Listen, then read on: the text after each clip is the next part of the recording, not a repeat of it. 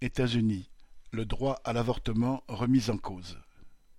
Nous publions ici la traduction de larges extraits d'un texte paru dans Class Struggle, numéro 112, juillet-août 2022, la revue du groupe trotskiste The Spark.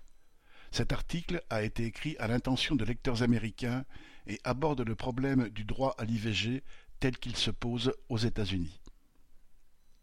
Le 24 juin dernier, la Cour suprême des États-Unis a annulé l'arrêt Roe contre Wade. Rendu en 1973, cet arrêt donnait à une femme, après consultation de son médecin, la possibilité légale d'avorter durant les deux premiers trimestres de grossesse. Reposant sur les neuvième et quatorzième amendements de la Constitution fédérale, l'arrêt de 1973 rendait inopérantes les lois des États qui avaient interdit l'avortement ou en avaient limité l'accès. À l'époque, l'avortement était autorisé dans tous les cas dans quatre États et dans certaines situations, par exemple en cas de risque pour la vie ou la santé de la femme, dans seize États. Les trente États restants l'interdisaient. L'arrêt rendu par la Cour suprême en 2022, à savoir Dobbs contre l'Organisation de défense de la santé des femmes de Jackson, annule l'arrêt de 1973 en invoquant deux arguments.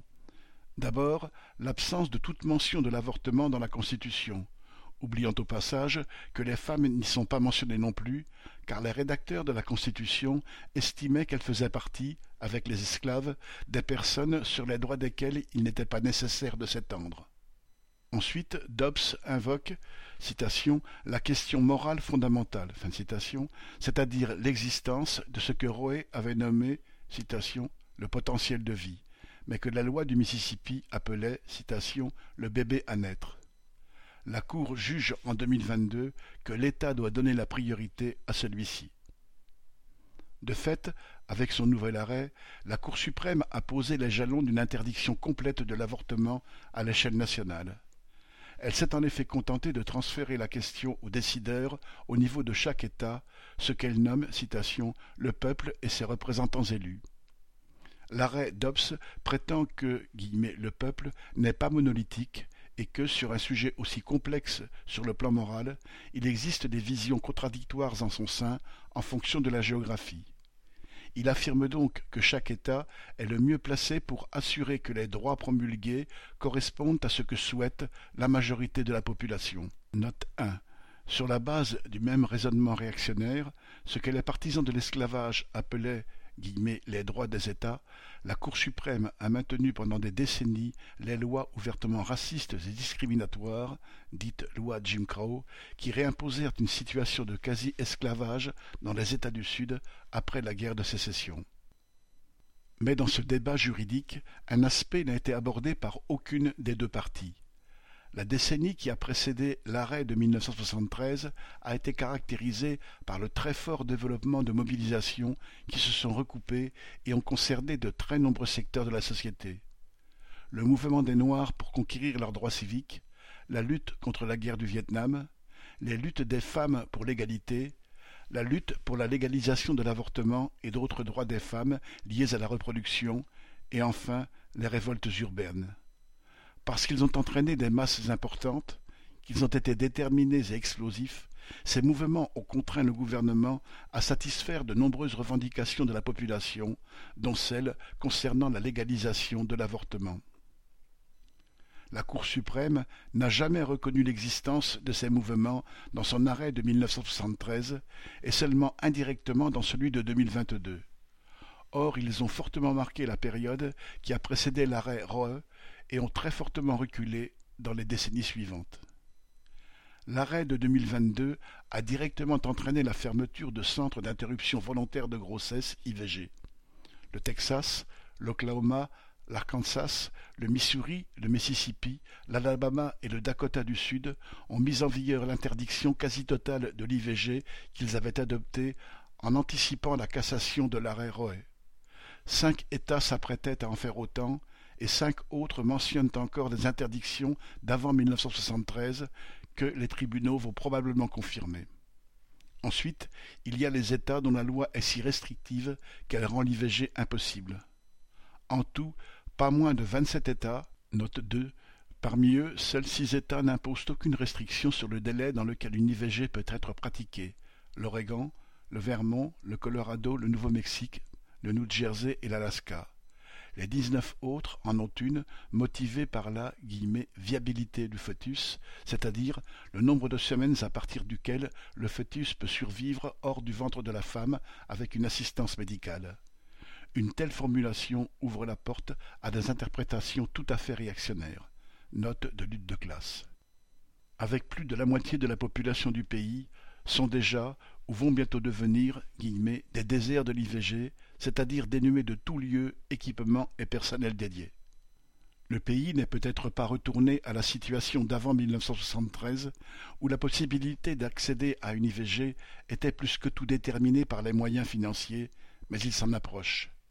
L'IVG est illégale ou impossible sur une très grande partie du territoire, et, là où elle existe, son accès est déterminé par la classe sociale à laquelle une femme appartient. La clause de conscience et les bombes Dès que l'arrêt Roe contre Wade fut adopté en 1973, ses adversaires tentèrent de le contourner puis l'annuler. Face au mouvement qui avait arraché le droit à l'IVG, les premières restrictions arrivèrent par la petite porte, sous la forme apparemment inoffensive du budget rectificatif de 1974. Le sénateur Church, connu comme l'un des sénateurs démocrates les plus progressistes, proposa les amendements sur la clause de conscience. Ceux-ci exemptaient de l'obligation de proposer l'IVG aux cliniques et aux hôpitaux privés qui affirmaient que l'IVG ou la stérilisation étaient contraires à la foi ou aux valeurs qu'ils défendaient. À l'époque, cet amendement fut peu remarqué et presque pas combattu. Le Sénat, contrôlé par les démocrates, l'adopta à une majorité de 92 contre 1. Cet amendement était soutenu par les cercles dirigeants de l'Église catholique, laquelle était encore très étroitement liée au Parti démocrate. Church affirmait que cet amendement désamorcerait l'opposition à l'arrêt de la Cour suprême. Celle-ci s'en trouva au contraire encouragée. Les hôpitaux dirigés par l'Église catholique commencèrent à sortir du nouveau cadre, d'abord lentement, puis de plus en plus précipitamment. L'amendement initial fut suivi d'autres qui étendirent les possibilités d'exemption à d'autres établissements hospitaliers, à leurs cliniques et au personnel, y compris dans le public. Dans les hôpitaux publics, il y eut une vague de manifestations, de plus en plus de soignants faisant usage de la clause de conscience et des campagnes de harcèlement contre le personnel médical, ainsi que des actions en justice intentées par les familles de femmes qui avaient subi une IVG. Pour éviter le chaos qu'entraînaient les tactiques des anti-IVG, de nombreux hôpitaux déléguèrent l'intervention à des cliniques spécialisées. Aujourd'hui, 95% des IVG sont pratiqués dans de tels établissements, dont les deux tiers n'effectuent que des IVG et sont en partie financés par le mouvement pro-IVG. L'avortement est le seul acte médical pour lequel un tel fonctionnement existe. Les cliniques spécialisées dans l'IVG sont alors devenues la cible des partisans guillemets, du droit à la vie. En quelques années, une vague de terreur a balayé une partie du pays, principalement contre les prestataires de services médicaux. Campagnes de harcèlement devant les cliniques et menaces de mort contre le personnel devinrent très fréquentes. Entre 1977 et 2020, il y eut onze meurtres et vingt-trois tentatives de meurtre. Des dizaines de soignants furent grièvement blessés, certains défigurés, quarante-deux cliniques furent victimes de bombes, cent quatre-vingt-quatorze autres incendiées, six cent soixante-sept furent fermées à la suite de menaces d'attentats à la bombe, dont certaines plusieurs fois. Les patientes ne furent pas épargnées. Elles étaient harcelées et menacées à leur arrivée par des foules, jusqu'à ce que les policiers, quand ils venaient, leur libèrent la voie. Certaines femmes furent photographiées, leur portrait fut diffusé, voire imprimé dans les journaux locaux. Cette violence s'est maintenue jusqu'à aujourd'hui. Elle fut surtout concentrée de la fin des années 1970 au milieu des années 1990. Mais les attaques contre l'IVG dans son ensemble se sont étendues. Avoir le droit de décider d'avorter ne veut pas dire avoir le droit d'avorter. En 1976, le Congrès adopta l'amendement Hyde qui faisait partie d'un nouveau budget rectificatif. Il supprimait le remboursement de l'IVG par Medicaid, note 3, assurance maladie destinée aux personnes pauvres, principalement financée par le budget fédéral, note de lutte de classe. Sauf en cas de risque pour la vie de la femme. Les gouvernements de la plupart des États, qui possédaient leur propre régime équivalent à Medicaid, adoptèrent rapidement cette restriction. C'était une attaque inédite contre les femmes les plus pauvres. En 1976, 300 000 femmes à bas revenus avaient subi une IVG prise en charge par Medicaid.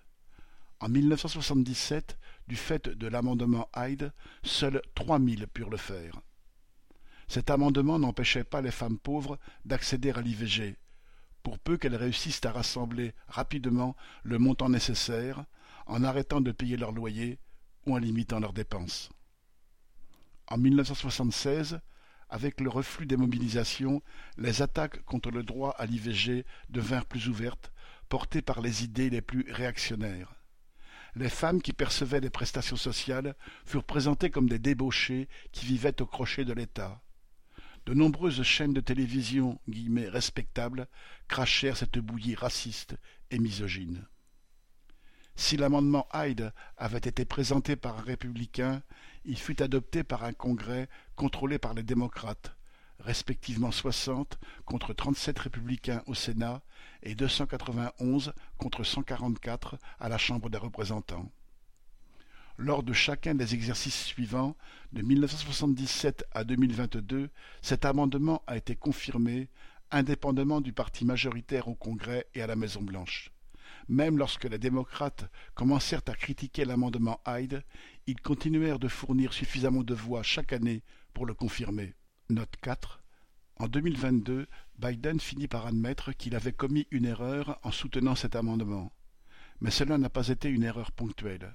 Il a soutenu ce texte pendant trente-deux ans en tant que sénateur, puis pendant sept années supplémentaires en tant que vice-président.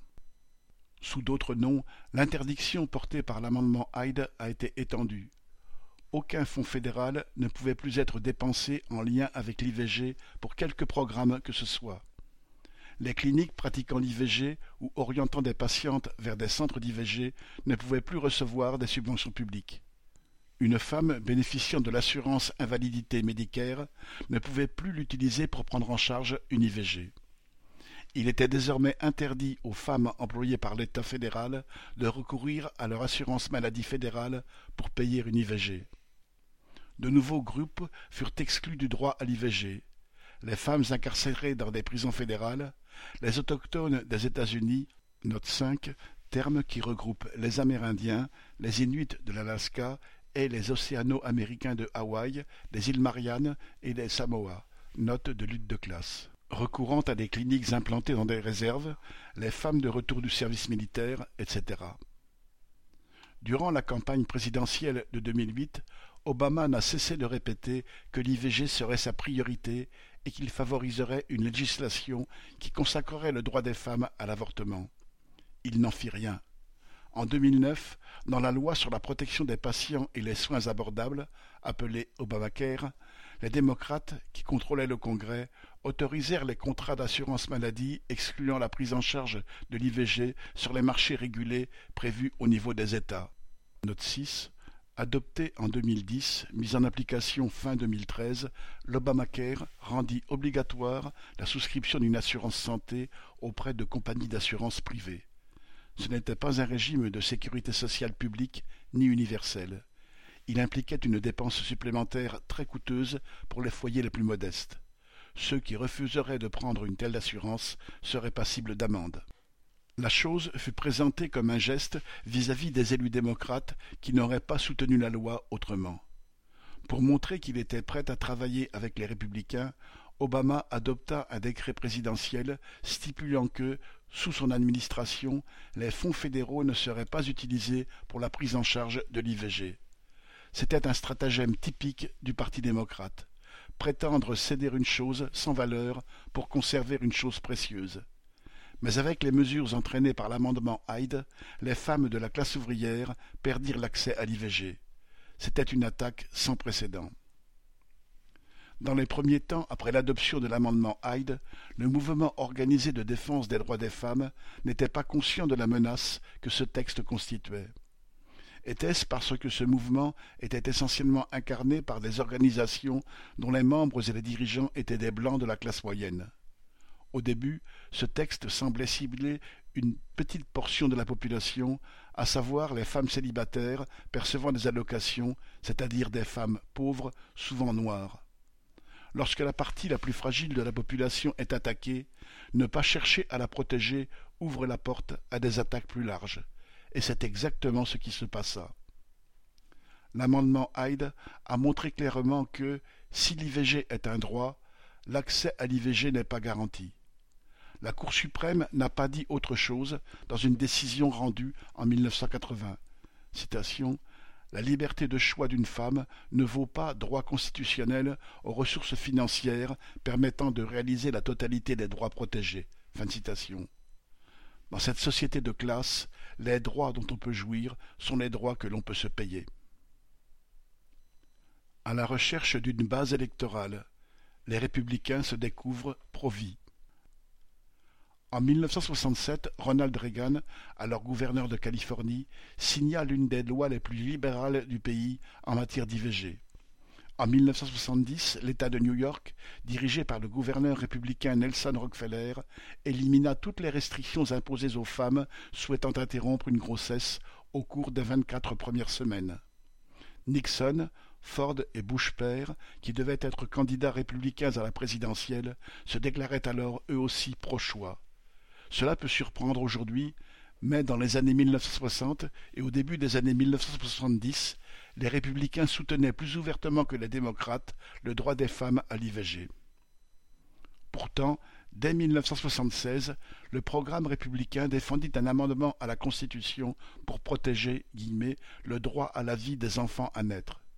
Cette volte-face résulta d'un calcul politique cynique le Parti républicain fit le choix de se tourner vers la hiérarchie de l'Église catholique, jusqu'alors liée au Parti démocrate, et vers les méga-églises protestantes de plus en plus présentes à la télévision. Il contacta tous les religieux pour qui l'avortement pouvait poser un problème moral. Baptistes, blancs et noirs, évangélistes, etc en se liant à eux, en les finançant, y compris avec des fonds publics quand il était en position de le faire, le Parti républicain conquit une base de plusieurs millions de personnes.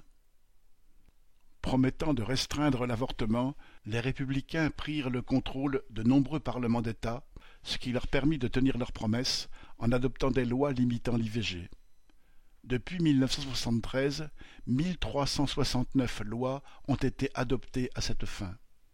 La pression s'accrut après une décision de la Cour suprême en 1992, Casey contre le planning familial de Pennsylvanie. L'accumulation de ces restrictions a gommé l'arrêt de 1973 dans de nombreuses régions du pays. Elle a entravé juridiquement la pratique de la médecine de la reproduction et rendu plus difficile la vie des femmes souhaitant avorter. Des hôpitaux ont été fermés à cause des clauses de conscience. Des cliniques ont été la cible de violences. Des lois restrictives ont entraîné la fermeture de quantité d'établissements. En 2000, 87% des comtés du pays et 97% des comtés ruraux n'avaient aucun prestataire, ni hôpital, ni clinique, ni médecin capable de pratiquer une IVG. De 1982 à 2017, le nombre d'établissements pratiquant l'IVG est passé de 2908 à 1587 dans tout le pays. Ces établissements n'avaient souvent qu'un seul médecin, parfois venu de l'extérieur de l'État, et seulement un ou deux jours par semaine, souvent contraint de dormir dans l'établissement parce que personne ne pouvait risquer de lui offrir une chambre. En 2020, il n'y avait qu'un seul établissement pratiquant l'IVG dans le Missouri, dans le Dakota du Nord et du Sud, et dans le Mississippi. Idem dans la partie nord du Michigan, grande comme plusieurs États. La ville de Cincinnati, dans l'Ohio, qui compte trois cent mille habitants, n'en avait aucun. Même constat dans dix villes du Texas de plus de cinquante mille habitants. Malgré la prétention du gouverneur démocrate de la Californie de faire de son État un sanctuaire pour les femmes d'autres États, plus de la moitié des comtés californiens n'ont aucun établissement pratiquant l'IVG. La pénurie d'infrastructures affecte tous les types de soins médicaux aux États-Unis, car le système médical y repose sur la recherche pure et simple du profit. Mais dans le cas de l'avortement, c'est encore pire, car la liberté de pratiquer l'opération est limitée par l'action de l'État sous l'influence des corps religieux. Depuis qu'il est passé dans le camp anti-avortement, le Parti républicain a adopté la rhétorique du mouvement dit pro-vie, défendant le droit à la vie des enfants à naître. Droit à la vie. Quel terme cynique de la part de gens qui méprisent tant la vie. Les États qui ont le plus restreint l'avortement sont presque toujours ceux qui offrent le moins de soutien aux enfants et aux femmes dans le besoin. Plus la restriction de l'avortement est importante dans un État, plus le taux de pauvreté des enfants de cet État est élevé. On y trouve aussi les pires taux de mortalité infantile et maternelle et les plus forts taux de femmes sans assurance ainsi que de mères adolescentes. Conséquences de l'arrêt Dobbs pour les femmes. L'arrêt de 2022 va probablement se traduire, dans plus de la moitié des États, par la fermeture des cliniques qui subsistaient. Cela accroîtra la distance à parcourir pour obtenir une IVG. Or la distance, c'est du temps et de l'argent, deux éléments qui font défaut à de nombreuses femmes. Pour avorter, elles doivent s'absenter de leur travail, en général sans être rémunérées, et le problème est amplifié par les périodes d'attente, les rendez-vous multiples dans les États où elles se rendent, la nécessité de se loger, elle aussi coûteuse. Comme il faut payer pour l'IVG elle-même, il est presque certain que le nombre d'avortements légaux va encore diminuer. L'arrêt de 1973 n'avait pas entraîné une explosion du nombre d'avortements. Il avait seulement légalisé les IVG. À mesure que les avortements légaux sont devenus plus courants, le nombre d'avortements illégaux a diminué et le nombre de décès a chuté brusquement. En 1980, il représentait à peine plus de 1% de ce qu'il était en 1965. Le taux d'avortements légaux est passé de 13 pour 100 000 femmes en âge de procréer en 1972 à 29,3 en 1981, avant de revenir à 14,4 en 2020. Avec l'arrêt Dobbs, le nombre d'avortements pratiqués dans des conditions dangereuses va repartir à la hausse. Et l'arrêt aura d'autres conséquences.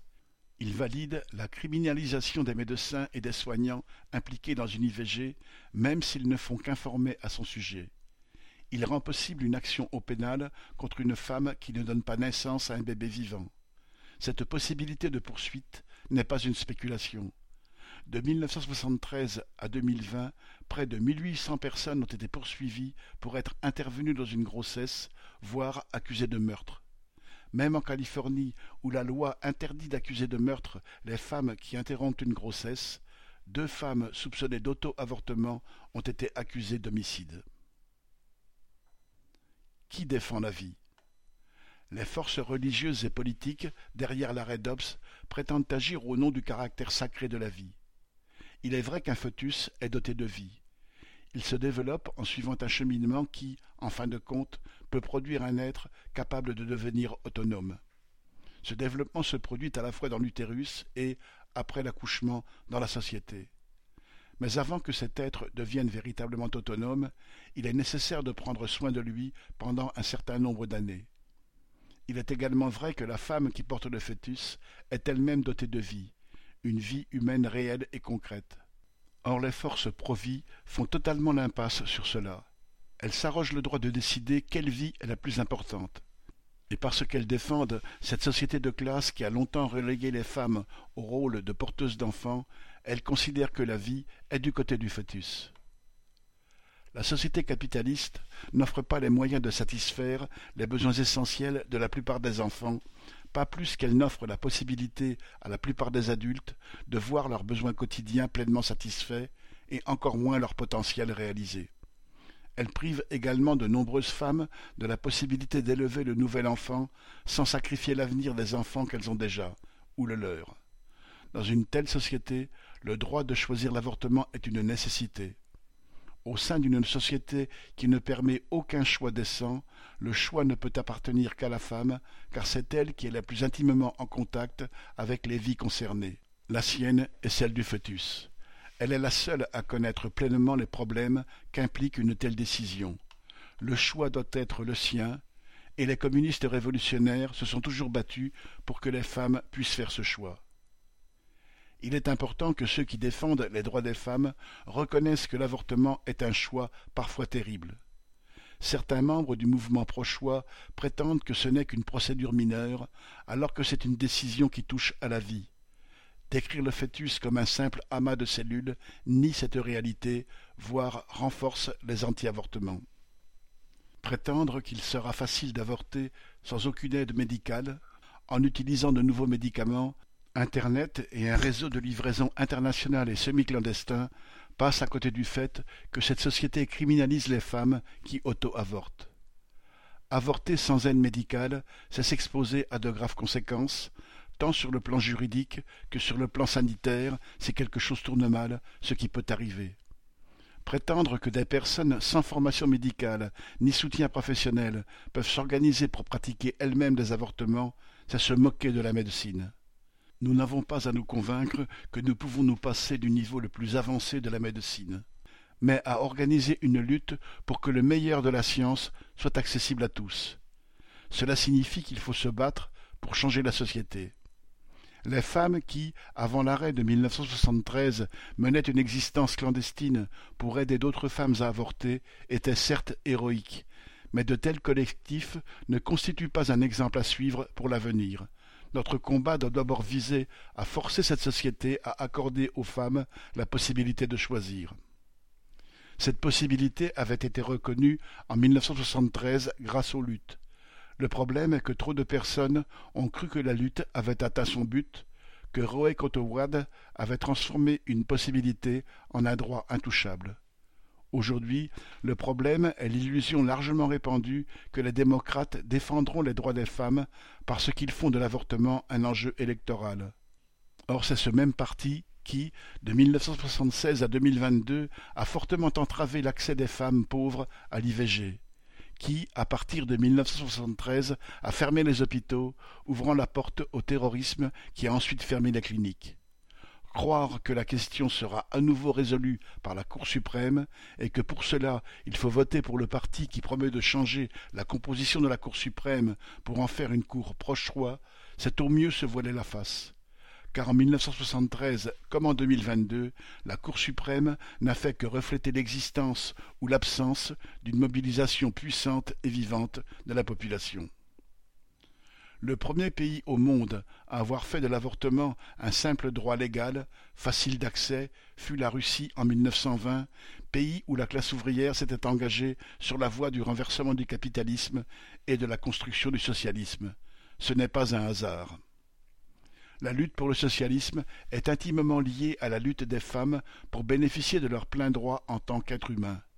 Les bolcheviks, qui menèrent la classe ouvrière au pouvoir, qualifiaient l'avortement de « triste droit », mais de droit essentiel pour les femmes tant que les conditions de vie créées par le capitalisme continueraient d'exister et tant que les femmes seraient reléguées à l'esclavage domestique. 14 août 2022